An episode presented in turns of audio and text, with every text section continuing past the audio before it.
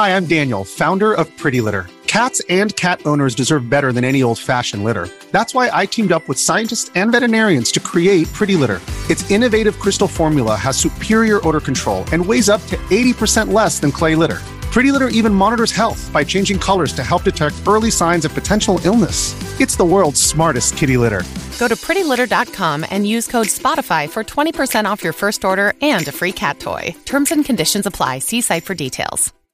This episode is brought to you by Shopify. Whether you're selling a little or a lot, Shopify helps you do your thing, however you cha-ching. From the launch your online shop stage, all the way to the we just hit a million orders stage. No matter what stage you're in, Shopify's there to help you grow. Sign up for a $1 per month trial period at shopify.com slash special offer, all lowercase. That's shopify.com slash special offer. 2010年、東京都八王子市で一つの事件が発生しました。今回はその内容をまとめていきます。後に事件の被害者となる男性土田光弘さんは八王子市などといった多摩地区にホストクラブを構えながら、自身も一人のホストとして売り上げを出していたようです。土田さんはテレビ出演も果たしており、カリスマホストとして多くの客を抱えていました。また、西東京を拠点とする暴力団との関係も深かったといいます。その影響が大きかったのか、土田さん自身も暴力的な一面を持ち合わせていました。主にその暴力の矛先は従業員であるホストたちに向けられていたそうです。彼は気に入らないことがあると従業員を次々と詰めていきます。また、無理な要求をすることもあったそうです。具体的には、店に設置された水槽で飼っていたアロアナという大型の古代魚を生きたまま食べるように命じたり、指を詰めろと迫ったりしていました。そのような態度をとっていたため、周囲の人々からは嫌われていたそうです。ですが、それでも土田さんの元には多くの人が集まっていました。それは彼が確かな実力を持っていたからです。経営するホストクラブには土田さん目当てで来店する客が多くいましたし、暴力団と関係が深いこともあってホスト業界での地位も確固たるものにしていたのです。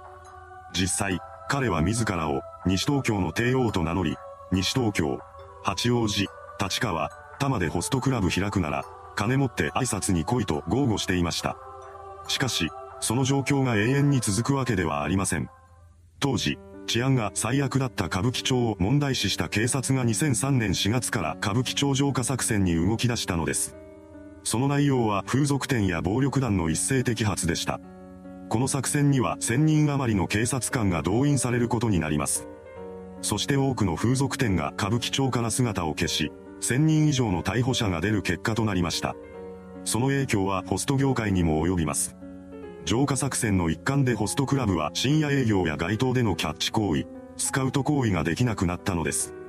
また、同時に進められていた暴力団追放運動によって裏社会とのつながりも薄れていきました。そのような中で歌舞伎町を中心にホスト業界は勢いを失っていきます。西東京に店を出していた土田さんにもこの影響は出ていたようです。それでも、彼はやり方を変えようとしませんでした。土田さんは浄化作戦後も従業員を脅しつけ、強制的にキャッチをさせたりしていたのです。さらに、客から無理に金を巻き上げるようなこともありました。浄化作戦前ほどの集客力もないというのに、相変わらず暴力的なやり方を続けている彼に対する従業員らの不満はどんどん膨れ上がっていきます。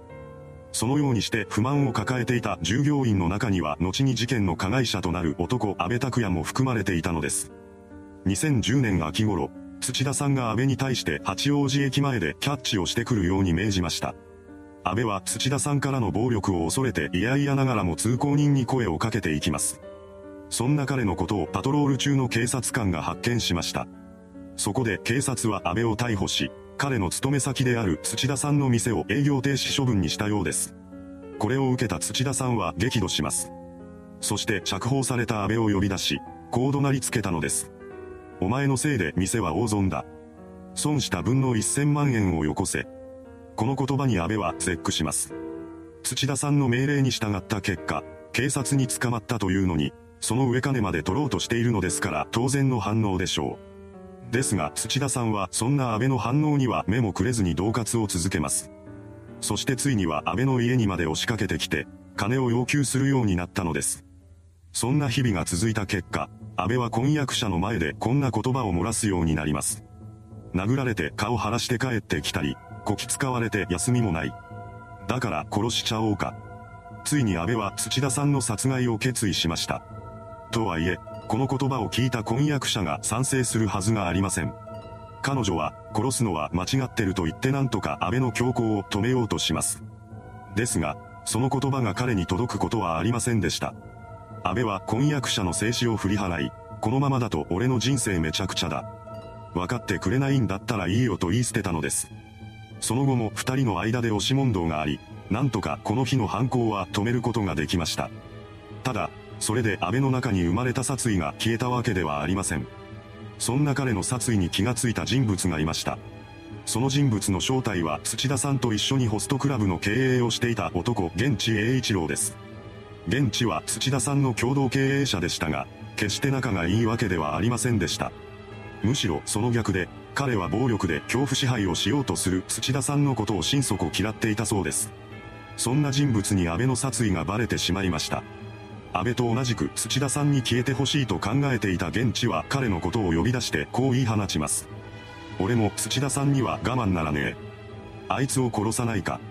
一人で土田さんを殺害しようとしていた安倍にとって、この現地の誘いはとても心強いものでした。彼はすぐ現地の誘いに乗っかります。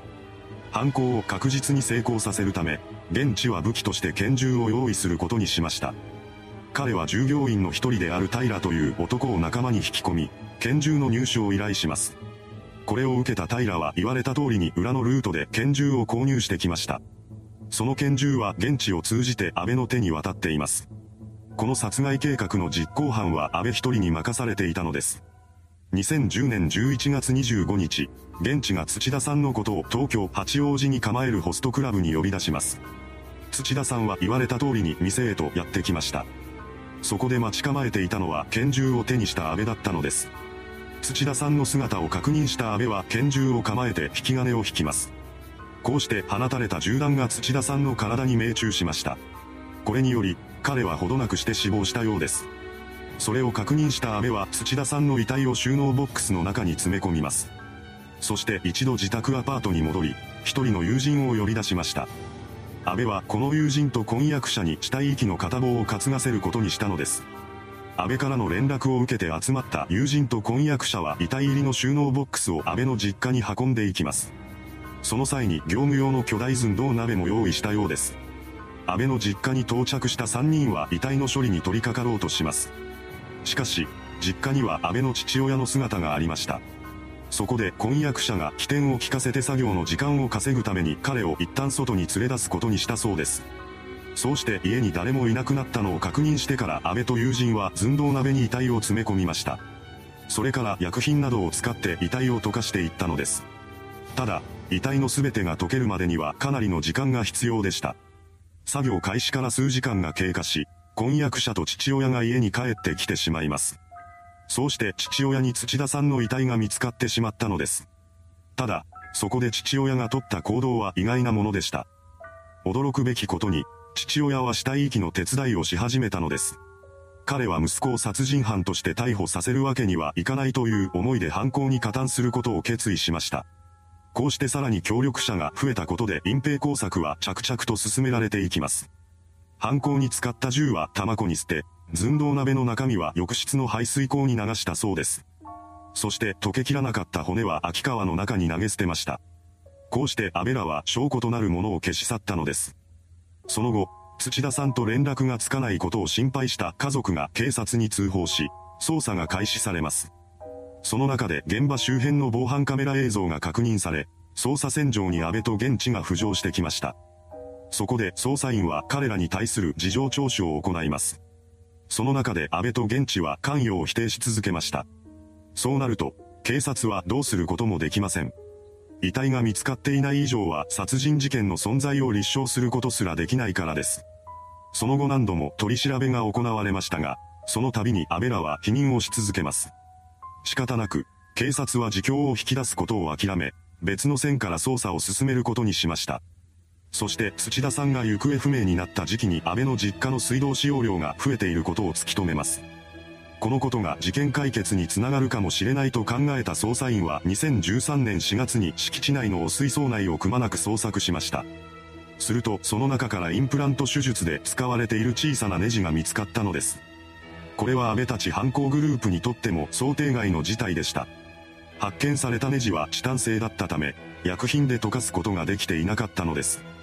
捜査員はこのネジが土田さんのものであると証明するため、日本全国の歯医者を1件ずつ当たっていきます。そして同型のインプラントネジが埋められた人物の中に土田さんが含まれていることを突き止めたのです。これが決め手となり、警察は2013年9月に安倍と現地をはじめとする犯行グループを逮捕しました。こうして犯行に関与した全員が逮捕されたことで、あとは判決を待つだけだと誰もが思っていたことでしょう。ですが、その前に本件は新たな展開を迎えることになります。拘置所に収容されていた現地が靴下を首に巻きつけて自殺してしまったのです。そのため裁判にかけられたのは彼を除いた面々だけでした。裁判は淡々と進められていきます。そして東京地裁が実行犯の安倍と拳銃を調達した平に懲役20年の実刑判決を言い渡しました。彼ら以外の共犯者は死体遺棄罪に問われたものの、従属的な立場だったことが考慮されて執行猶予付きの判決となったようです。いかがでしたでしょうか？傍若無人な立ち振る舞いをしていた男が恨みを買って殺害された事件。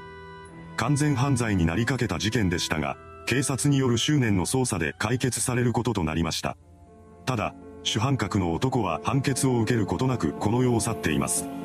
それではご視聴ありがとうございました。